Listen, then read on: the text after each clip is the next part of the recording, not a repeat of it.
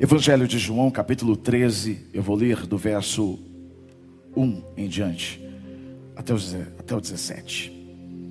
João 13, de 1 a 17.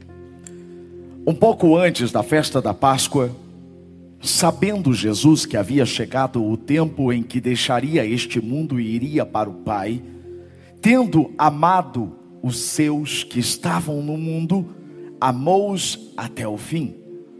Estava sendo servido jantar, e o diabo já havia induzido Judas Iscariotes, filho de Simão, a trair Jesus. Jesus sabia que o Pai havia colocado todas as coisas debaixo do seu poder, e que viera de Deus e estava voltando para Deus. Assim levantou-se da mesa, tirou a sua capa, colocou uma toalha em volta da cintura. Depois disso, derramou água numa bacia e começou a lavar os pés dos seus discípulos, enxugando-os com a toalha que estava em sua cintura. Chegou-se a Simão Pedro, que lhe disse: Senhor, vais lavar os meus pés? Respondeu Jesus: você não compreende agora o que eu estou fazendo a você. Mais tarde, porém, entenderá. Disse Pedro: Não, nunca lavarás os meus pés. Jesus respondeu: Se eu não os lavar, você não terá parte comigo. Respondeu Simão Pedro: Então, Senhor, não apenas os meus pés, mas também as minhas mãos, a minha cabeça. Respondeu Jesus: Quem já se banhou precisa apenas lavar os pés. Todo o seu corpo já está limpo. Vocês estão limpos, mas nem todos. Pois ele sabia que iria traí-lo. Quem iria traí-lo? E por isso disse que nem todos estavam limpos. Quando terminou de lavar-lhe os pés, Jesus tornou a vestir a capa e voltou ao seu lugar. Então lhes perguntou: Vocês entendem o que eu fiz a vocês? Vocês me chamam mestre e senhor, e com razão, pois eu o sou. Pois bem, se eu, sendo senhor e mestre de vocês, lavei os seus pés, vocês também devem lavar os pés uns dos outros. Eu dei o exemplo, para que vocês façam como lhes fiz. Digo verdadeiramente que nenhum escravo é maior do que o seu senhor, como também nenhum mensageiro é maior do que aquele que o enviou. Agora que vocês sabem estas coisas, felizes serão se as praticarem. Glória a Deus. É incrível como Jesus nos inspira Jesus era 100% homem, mas também era 100% Deus.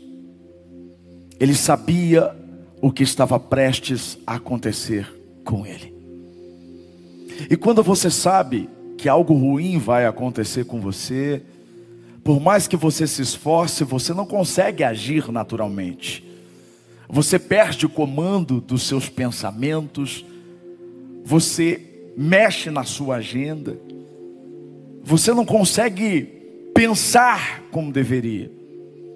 E não pense que Jesus fez isso porque ele também era Deus. Não. Ele sofreu. Jesus sofreu e sofreu muito. Porque essa era a única condição do sacrifício dele ter sido aceito.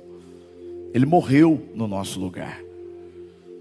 Mas Jesus, mesmo sabendo de tudo que ele ia enfrentar, mesmo sabendo de toda a dor que ainda estava por vir, ele é completamente intencional.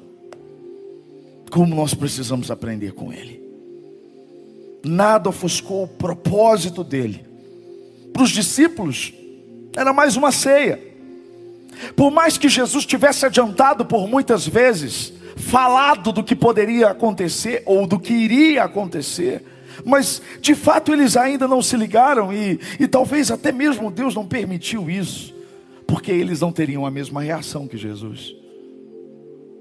A verdade é que para os discípulos era apenas mais uma ceia, mas para Jesus era diferente. Ele sabia que era a última noite. Ele sabia que era a última ceia. Ele sabia que era a última oportunidade dele vivo, em carne, osso, de estar com seus discípulos amados. Eu repito, ele foi intencional até o fim, preparando os seus discípulos para aquilo que ainda estava por vir.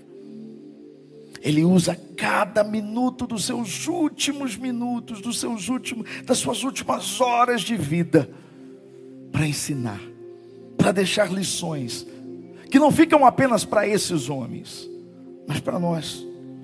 Hoje é a nossa última quinta da missão. A quinta de 2022.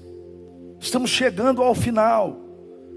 E como é importante a gente lembrar dos ensinamentos de Jesus no final, para a gente começar o novo de forma mais consciente, mais firmada.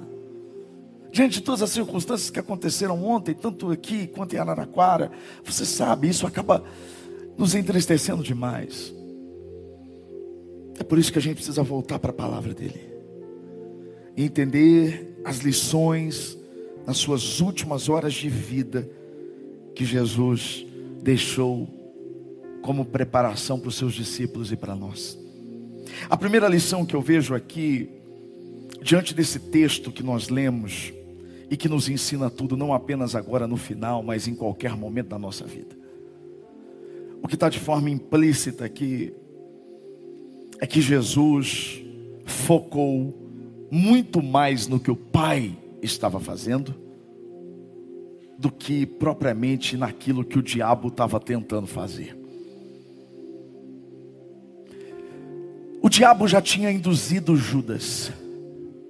O plano de Satanás era entregar Jesus nas mãos dos malfeitores. Ele tinha todo um plano elaborado. Obviamente ele não sabia de tudo. Obviamente ele não sabia que tudo aquilo estava dentro do controle de Deus e que Deus, o Pai, estava agindo mesmo diante das artimanhas dele.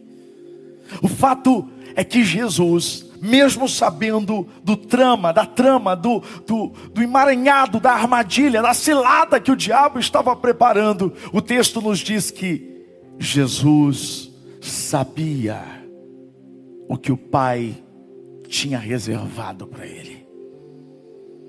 O foco de Jesus naquela noite não estava na trama do diabo, no que o diabo estava fazendo, mas no que Deus já tinha feito.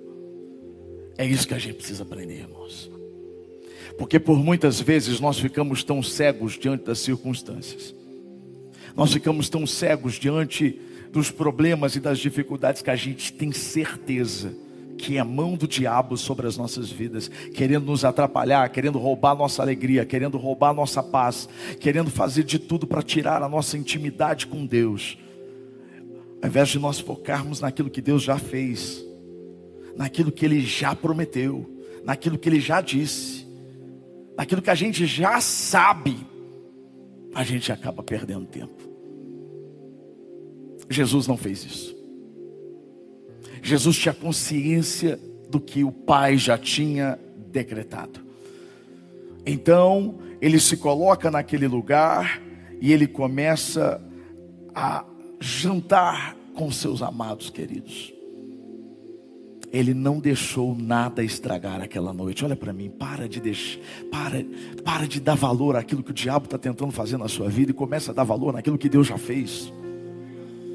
Não deixa nada estragar os momentos da sua vida, porque é isso que o diabo quer fazer. Ele quer estragar os momentos especiais da nossa vida. Ele quer estragar a festa. Ele quer estragar aquele momento que a família deveria se reunir no final de ano ou no começo de um novo ano e está todo mundo bem, está todo mundo feliz, e está todo mundo pensando, abraçando, lembrando das coisas do passado, lembrando daquilo que une eles. Mas é exatamente nesses momentos em que as piores brigas acontecem. Porque Satanás é especialista nisso. E aí, aquele cunhado te diz uma coisa, você acha que ele está te jogando uma indireta. A tua sogra, ela age de uma forma que você acha que foi para você. E pronto. Tudo que você ouviu aqui foi para água abaixo. Você explode. O momento passa. Você pode ter outras oportunidades. Mas aquela oportunidade, ela não vai voltar mais. A verdade é que a minha mensagem nem ia para esse lado. O meu esboço estava totalmente diferente aqui. Mas é bom para você entender o que eu estou falando aqui hoje, porque se acontecer, se acontecer, você vai dizer: Eu não vou dar a mínima para você, diabo. Eu não estou falando para você chamar o seu cunhado de diabo. Eu não estou dizendo para você olhar para sua sogra e falar assim: O pastor avisou. Ele disse bem que ele falou, mas para trás, Satanás. Não é isso. Você não vai cair na cilada. Você não vai cair na armadilha. Você não vai se deixar envolver pelo seu ego e pela sua emoção. Jesus não fez isso. Você tem ideia? Que o cara que estava com ele ali, no meio de todos os, os seus discípulos, é aquele que ele abraçou, que ele cuidou, que ele confiou, porque Judas cuidava do dinheiro deles. Mas Jesus se prepara para a ceia. Era a última ceia que ele estaria com seus amados. Ele reuniu todos. Ele queria passar um tempo de qualidade com eles. É isso que está faltando na nossa vida: tempo de qualidade. Da gente aproveitar cada minuto. Da gente não perder tempo com aquilo que não vale a pena. Diz assim em Lucas capítulo 22. É a mesma passagem registrada por, por Lucas, por Mateus, por Marcos e por João. Lucas registrou da seguinte forma: E disse-lhes Jesus: Eu desejei ansiosamente comer essa Páscoa com vocês antes de sofrer, pois eu digo, eu não comerei dela novamente até que se cumpra o reino de Deus. Os discípulos estavam tão desconectados com o que Jesus estava dizendo, que eles não prestavam atenção nas entrelinhas do que Jesus estava dizendo que estava prestes a acontecer. Mas o que eu quero chamar a atenção é que Jesus está dizendo que ele estava desejando ansiosamente comer aquela Páscoa com os seus discípulos. Porque ele estava dando muito mais valor no que Deus tinha feito do que propriamente naquilo que o diabo estava planejando fazer. Ele valorizou quem o Pai deu a ele. E você tem valorizado não o que, mas quem o Pai te deu? Jesus, quando vai fazer a oração registrada em João, ele agradece porque ele sabe que ele recebeu do Pai cada uma daquelas pessoas. O ano está terminando. E será que nós podemos também olhar e entender que cuidamos e aproveitamos cada oportunidade diante daqueles que o Pai também nos deu? Colocou sobre a nossa tutela, sobre a nossa responsabilidade, sobre os nossos olhos. A Bíblia diz que Jesus os amou até o fim. Isso é inspirador. Isso é lindo. E você sabe que tantas coisas aconteceram no meio do caminho, mas Jesus os amou até o fim. Essa é uma inspiração para nós, de amar até o fim, de não parar em meio aos problemas, de não interromper esse amor em meio às indiferenças, mas amar até o fim. E a gente só vai fazer isso se a gente valorizar muito mais o que Deus está fazendo do que o que o diabo está tentando. Pense nisso. O segundo ensinamento, e tudo se trata de foco. Jesus estava ensinando para eles qual deveria ser o foco deles de forma implícita. E isso tudo pôde ser visto mais tarde, quando o Espírito veio sobre esses homens e eles se tornaram os pioneiros da igreja cristã. Você vai ver esses homens se comportando, entendendo o que Jesus tinha feito ali naquela noite. Você vai ver eles replicando por muitas vezes esses comportamentos ensinados por Jesus, porque é isso que ele quer. Ele quer que nós repliquemos ao mundo aquilo que ele tem nos ensinado, que a gente multiplique que a gente seja o espelho dele. E a gente só vai conseguir isso se a gente direcionar o nosso foco. Eu repito, no momento de tensão, de pressão, e por mais que você já tenha vivido pressão na sua vida, nada se compara à pressão que Jesus estava sofrendo naquela noite. Mas o que mais me chama atenção é a capacidade dele manter o foco mesmo sendo pressionado, sabendo que estava aguardando ele pela frente. Ele estava ensinando isso aos discípulos, então o segundo ensinamento, a segunda lição é que Jesus focou muito mais nos leais do que no traidor. Os doze estavam ali. Ele já sabia quem era. Pedro queria saber quem era. Jesus disse: Um de vocês vai me trair. E um começa pensando: será que sou eu? Será que sou eu? Não, eu não sou. Pedro é mais ousado e pergunta. Pede para João perguntar. A verdade é que havia toda uma, uma discussão, mas Jesus tratou todo mundo igual. Jesus serviu a ceia para todos ali. Jesus, ele tinha o poder de se levantar, de desmascarar Judas na frente de todos, apontar o dedo para ele e dizer: você é um traidor. Por que, que você está fazendo isso? Eu te dei amor, eu fiz isso, isso, porque é isso que eu e você faríamos.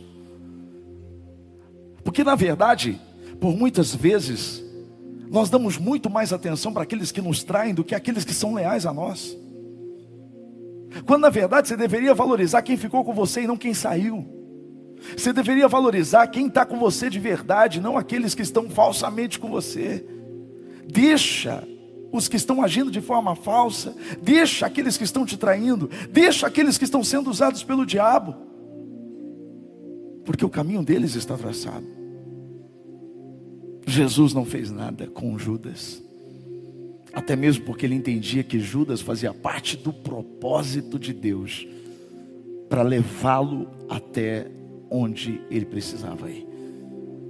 Na cabeça de Satanás, Judas seria usado para complicar a vida de Jesus, mas conhecendo toda a história, a gente sabe que Judas, na verdade, foi usado para que Jesus cumprisse a missão dele. Isso não isenta Judas da culpa. O que eu quero dizer é que todas as coisas acabam cooperando para o bem daqueles que amam a Deus.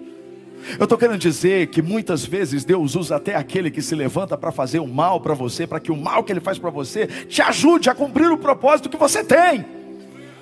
Então não vale a pena entrar ano, sai ano, você ficar com o seu coração sujo, você ficar concentrando todas as suas forças, as suas energias. Você sai na rua, você pensa naquela pessoa que te traiu, você entra na sua casa, você pensa, você vai dormir, você pensa, ei, se liberta de Judas nessa noite.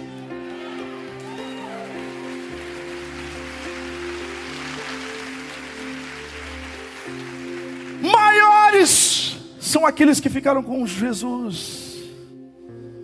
Olha para os outros. Olha para quem não te abandonou e nem vai te abandonar. Jesus não se fez de vítima em nenhum momento.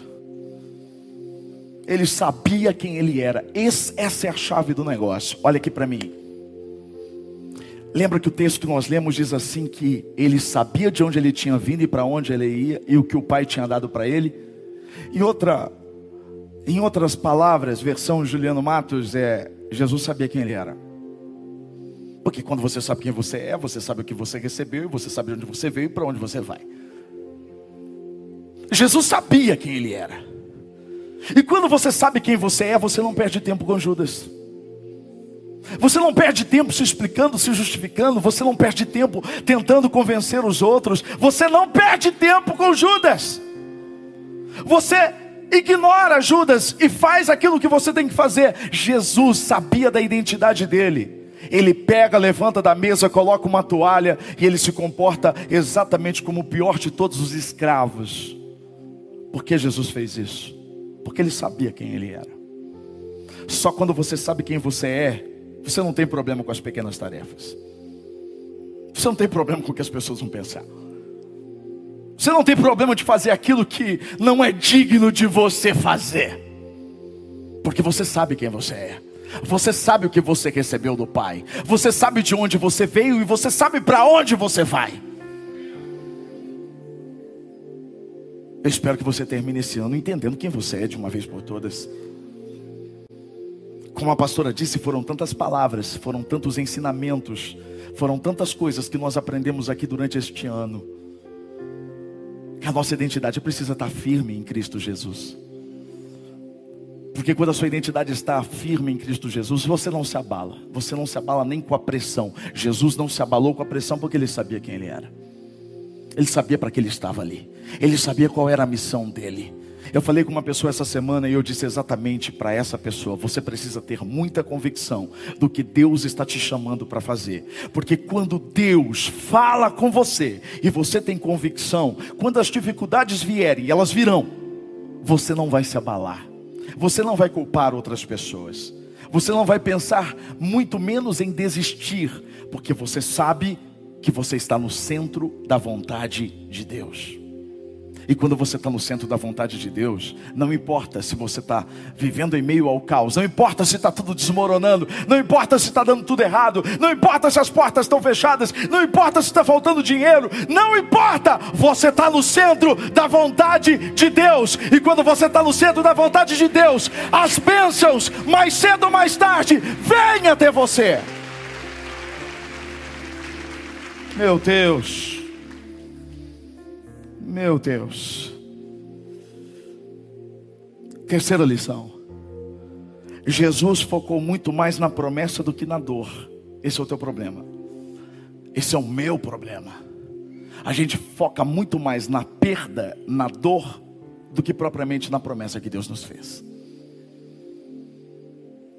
É quando você foca muito mais no processo do que na recompensa.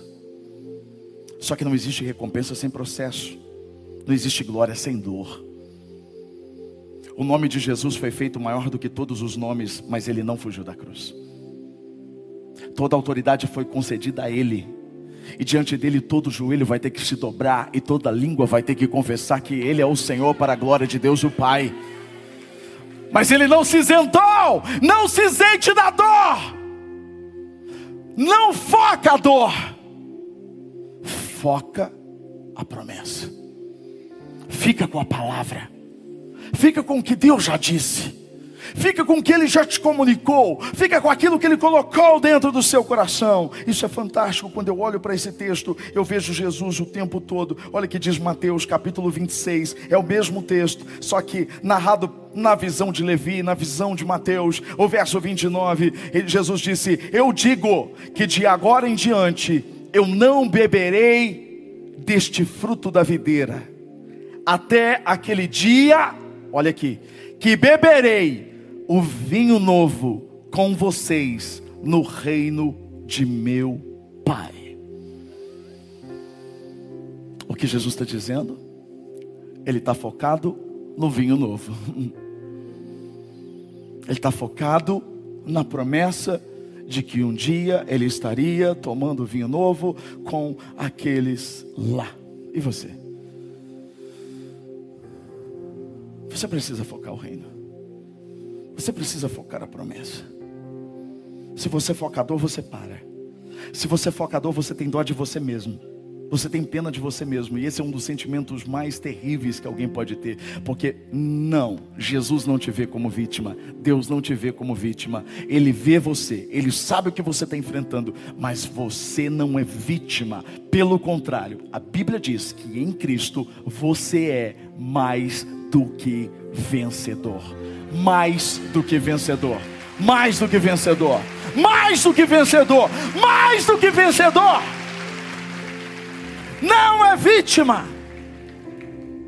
Então para de se comportar como vítima. Para de focar na sua dor. Às vezes, quando a gente vê a dor dos outros, a gente para de focar na nossa, não é?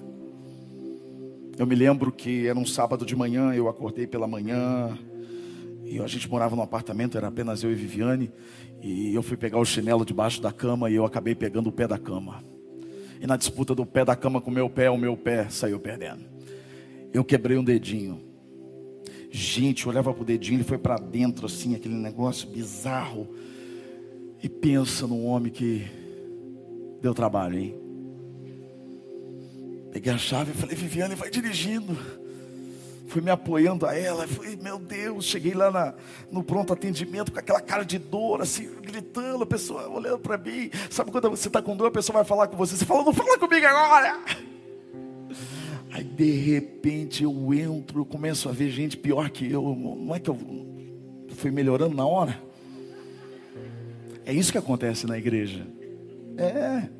Quando alguém está se vendo como vítima, ela precisa vir para a igreja, ela precisa ver gente, não ficar vendo na internet, mas vir aqui no meio de gente e ver pessoas que estão também enfrentando problema, que também estão passando dificuldade, gente que também está tá perdendo, que está passando por coisas difíceis. Aí você olha para aquela pessoa e fala assim: ah, não sou só eu, ah, ela também está passando e o dela é pior do que o meu, meu Deus, e você começa a mudar a sua visão. É isso que a gente precisa. Mudar a nossa visão, mudar o nosso foco.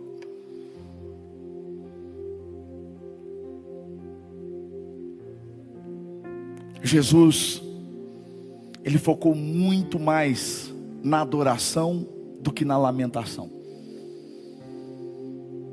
Você sabia que existe um versículo bíblico que diz que eles cantaram naquela noite, aquela noite que Jesus estava sendo traído, aquela noite que ele seria levado pelos soldados e que começaria uma grande dor e um grande sofrimento, se cumprindo Isaías 53, como uma ovelha muda, ele foi levado ao matadouro. O castigo que nos trouxe a paz estava sobre ele. Ele foi levado para a morte. Você sabia que Jesus cantou antes? Olha o que diz Mateus capítulo 26, verso. Desculpa, Mateus 26, verso 30, é a sequência do que eu acabei de ler. Olha o que diz aí, ó. Depois de terem o que? Cantado um hino, saíram para o monte das oliveiras. É exatamente a expressão que eu usei aqui no começo desse culto. A gente chegou triste aqui na igreja. Cheguei triste. Não tem como a gente não se abalar. A gente não é robô. Não é? Não tem como a gente se não colocar no lugar das pessoas. E eu, eu não estou dizendo simplesmente as pessoas que perderam as coisas materiais, mas principalmente aquelas pessoas que morreram. Caso em Araraquara, uma família inteira. Meu Deus, que coisa triste. É muito triste. E o fato é que começar o culto. Por que, que a gente vem para a igreja? Porque é isso. Eu me lembro que quando nós perdemos as duas gravidezes, Viviane perdeu a gravidez, nós descobrimos que tinha perdido o bebê. Ela disse: Nós vamos para a igreja. Nós vamos para a igreja. E nós adoramos o Senhor com toda a força do nosso ser, com todo o nosso coração. O bebê estava morto dentro dela. Ela ainda não tinha feito a coletagem. A segunda vez, ela passou pela curetagem antes, antes e foi para a igreja. E foi mais uma vez lá falar a palavra do Senhor, encorajar as pessoas. E a gente não foi porque a gente é pastor e a gente tem que dizer que a gente é forte, porque a gente não é. Vocês me conhecem, vocês sabem que nós não somos super-heróis, nós nunca fomos, nós nunca seremos. Nós somos sujeitos a todo tipo de dor, como você.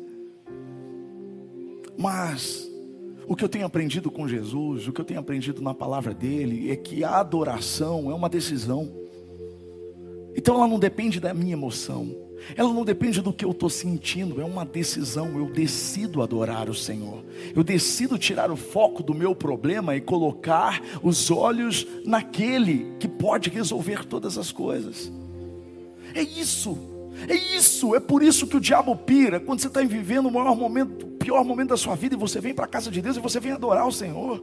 Ele fala, mas como assim? Como assim? A vida dele está desgraçada, ou seja, sem graça. Não, não está sem graça, não. É pela graça do Senhor que eu estou aqui, adorando, cantando, louvando, porque o meu Deus é maior. Eu posso não estar tá vivendo as melhores coisas hoje, mas um dia eu vou viver em nome de Jesus. Eu não ando pelo que eu vejo, eu ando pelo que eu creio.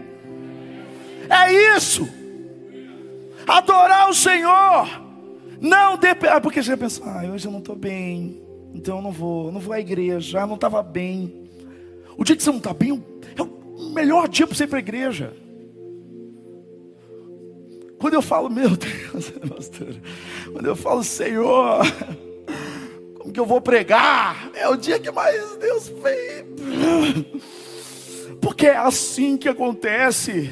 É aquilo que eu preguei recentemente, quando eu estou fraco é que sou forte, porque o poder do Senhor se aperfeiçoa na minha fraqueza. Você está fraco, vai para a presença dEle, adora Ele, louva Ele, até que o seu espírito esteja completamente escondido nele.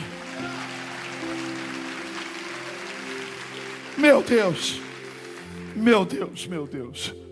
Você decide adorar. Adorar é o que? É focar em Deus. Quem foca na dor, lamenta, ai, está doendo. Quem foca em Deus, canta.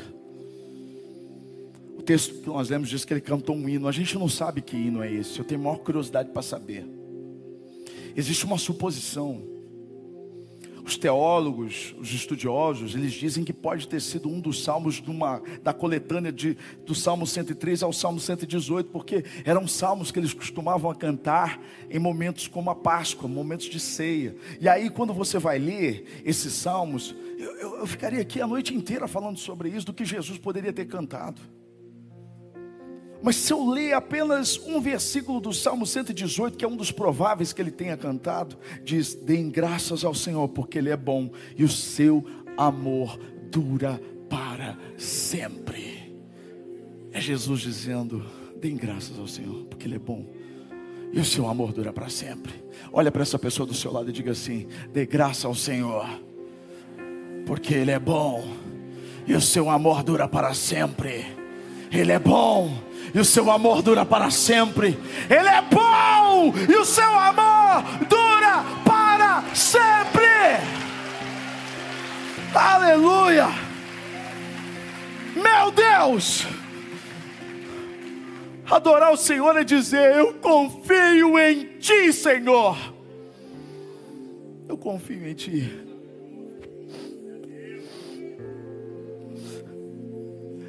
Os discípulos não estavam nessa vibe, irmãos. Jesus tem paciência, né? É diferente da gente. Dá para acreditar que ali na mesa eles estavam discutindo quem era o maior. Olha o que está dizendo Lucas. Lucas registrou essa parte. Lucas 22, 24. É a mesma noite, é a mesma cena, é o mesmo episódio. Só que cada evangelho registra uma particularidade. Olha que diz aqui: surgiu também na discussão entre eles acerca de qual deles era considerado maior. Meu Deus, Jesus está ali. Dá para imaginar eles depois? Dá para imaginar eles com cara de tacho, com cara de goiabinha? Jesus morre na cruz e eles, ah, meu irmão, olhando um para o outro, falando: Nossa, a gente estava discutindo quem era maior, cara. A gente estava brigando para ver quem era o maior entre a gente. Ele estava ali, ele sabia. Ele ia morrer. Ele ia para a cruz. E a gente estava ali perdendo tempo. Será que a gente vai ter que chegar lá no céu, na glória, e começar a falar um para o outro, falando, nossa, como que eu. Nossa, tá passei tempo da minha vida discutindo quem era maior. Na igreja, discutindo quem era maior, quem era melhor, quem pregava melhor, quem cantava melhor, quem tocava melhor, quem fazia melhor. No trabalho, quem era o melhor, quem era o melhor. E Jesus estava querendo mostrar para eles que o foco não era competição, era cooperação. Nós não fomos feitos para competir uns com os outros. A competição para a psicologia e para muitos da ciência é algo bom. A competição é estimulada desde pequeno, a criança começa a competir desde pequena. Ela compete nos esportes, compete na escola. E ela vai competindo, competindo, competindo numa prova, competindo nisso, competindo por um trabalho. Aí chega no casamento, o que, que acontece? Competição dentro do casamento. Se tem uma área onde a competição é a pior das tragédias, é principalmente dentro da própria casa, da família, dentro da igreja. Porque a igreja é, é para ser uma grande família, uma família é para ser uma igreja. E onde entra a competição? Entra o diabo. Marido competindo com a mulher, quem é que manda mais, quem é que ganha mais, quem é que pode mais. A mulher competindo, a mãe competindo com a filha. Ridículo, competição com a filha. Competindo roupa, competindo, competindo atenção. Isso não é de Deus, nunca foi, nunca será. Mas calma. A solução para você para mim, porque houve para os discípulos. Eles também erraram. Dá para imaginar que João e Tiago chegaram a pedir para Jesus um lugar especial para eles se assentarem no reino dos céus.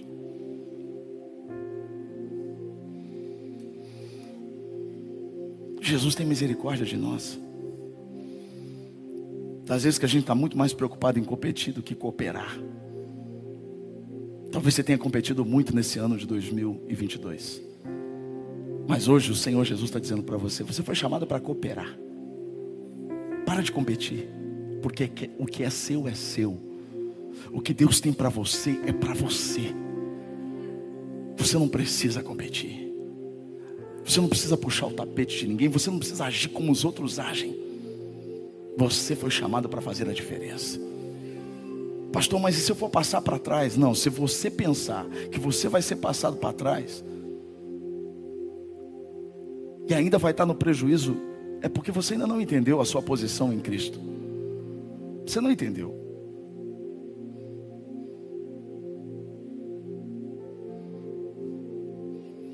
Jesus focou muito mais no servir do que no ser servido. Essa foi a lição que Jesus deixou para o final. Ele coloca uma toalha, ele começa a lavar os pés dos discípulos.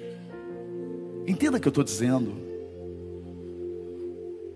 O escravo, o pior dos escravos, era aquele que lavava os pés das pessoas quando elas chegavam nas suas casas, nas casas dos seus chefes, dos seus patrões, dos seus donos. Então eles lá lavavam os pés era algo tido como ultrajante, humilhante. Mas foi exatamente isso que Jesus trouxe para ele. Ele se colocou nessa posição e ele começou a lavar os pés dos seus discípulos. Pedro não entendia isso. E por muitas vezes nós também não entendemos a posição de Jesus.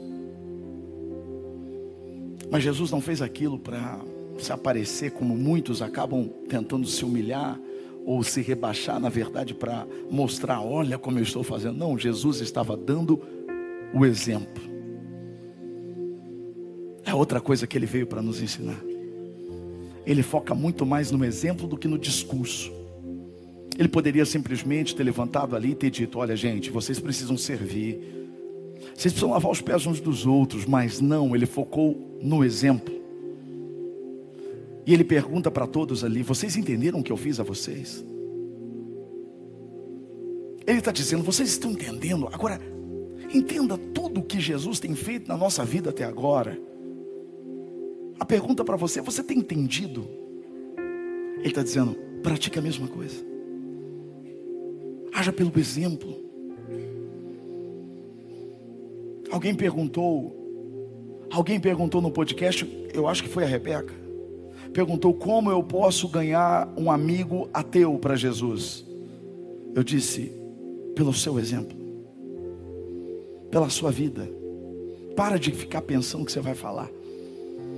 Para de ficar pensando. Simplesmente viva. Viva como alguém que tem o Evangelho em si.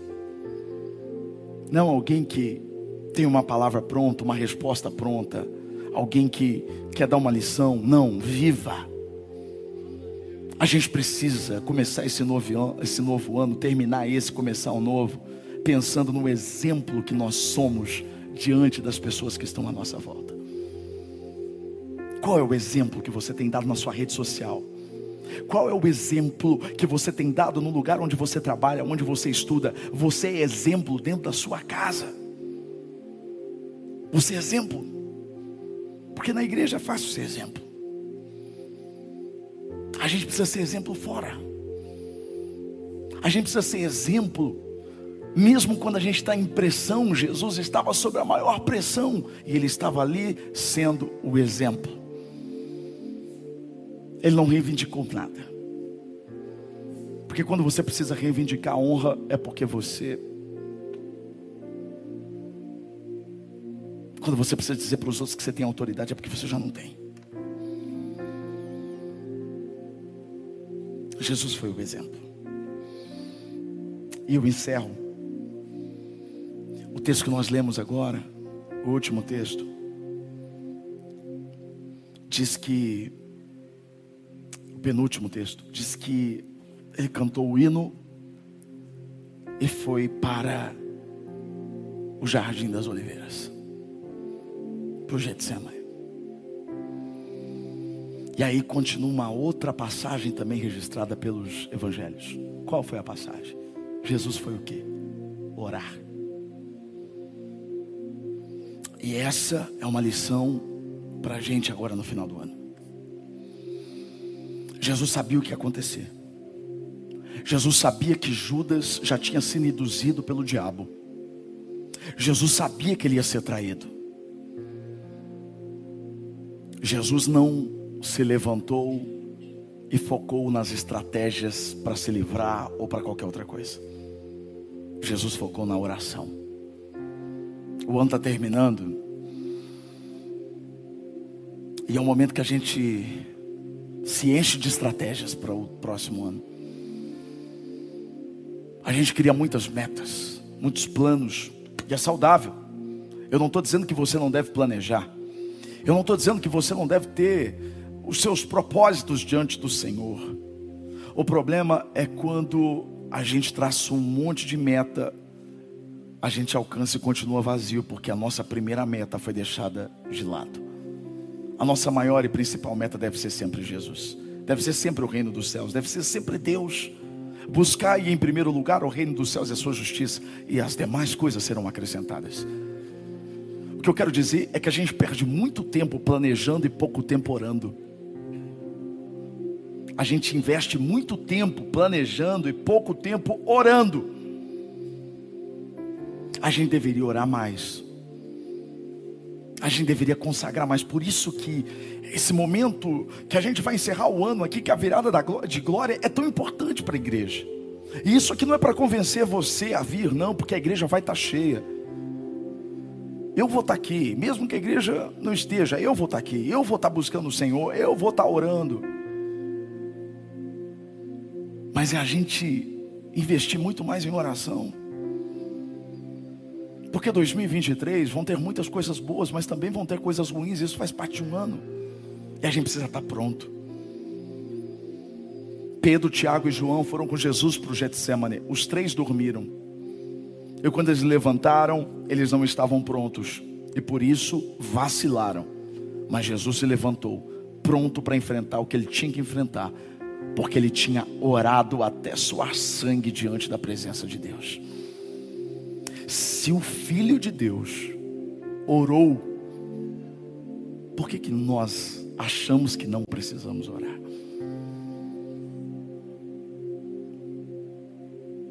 É terminar o ciclo orando e começar um novo ciclo orando, apresentando para Ele todos os nossos planos e pedindo para Ele apresentar os planos dele para nós. Na verdade os planos dele sejam muito maiores do que os nossos. Onde é que Deus falou com você nessa noite? Você sabe qual é o ponto? Onde você não tem valorizado e o que você tem valorizado, onde você tem focado e onde você não tem focado. Então fecha os olhos, fala com Ele agora. Tem tudo a ver com Ele. Fala com Ele, abre seu coração para Ele. Eu falei de tantas coisas aqui hoje, são tantas lições que Jesus nos ensinou. Qual foi a parte que mais falou com você? O que o Espírito Santo falou com você? Pede, pede para Ele te ajudar a fazer diferente, a mudar o que precisa ser mudado, a restaurar o que precisa ser restaurado. Tem tudo a ver com Ele, não tem a ver com você, mas tem a ver com Ele. Tira os seus olhos de você, tira os seus olhos do seu umbigo, tira os seus olhos das suas coisinhas e passa a olhar para aquilo que é eterno. Foca os seus olhos naquele que tudo pode. Fala com Ele agora, em nome de Jesus. Mesmo que eu ande em meio ao frio, Uau. mesmo que eu vá correndo sem direção, mesmo que eu me canse de lutar ou esperar algo acontecer, mesmo que eu me encontre em meio ao caos, eu sei que tudo continua sendo Deus. Eu sei que posso sempre andar seu amor é duradouro, é para sempre. Eu sei que o seu amor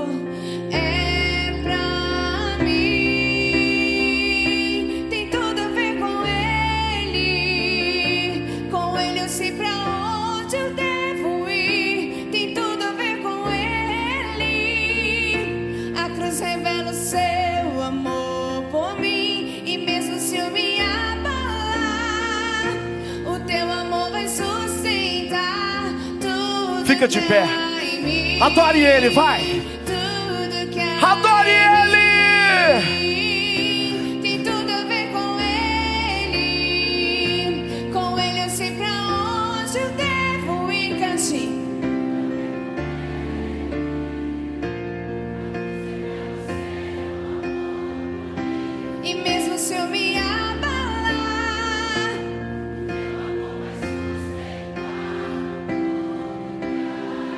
Tudo.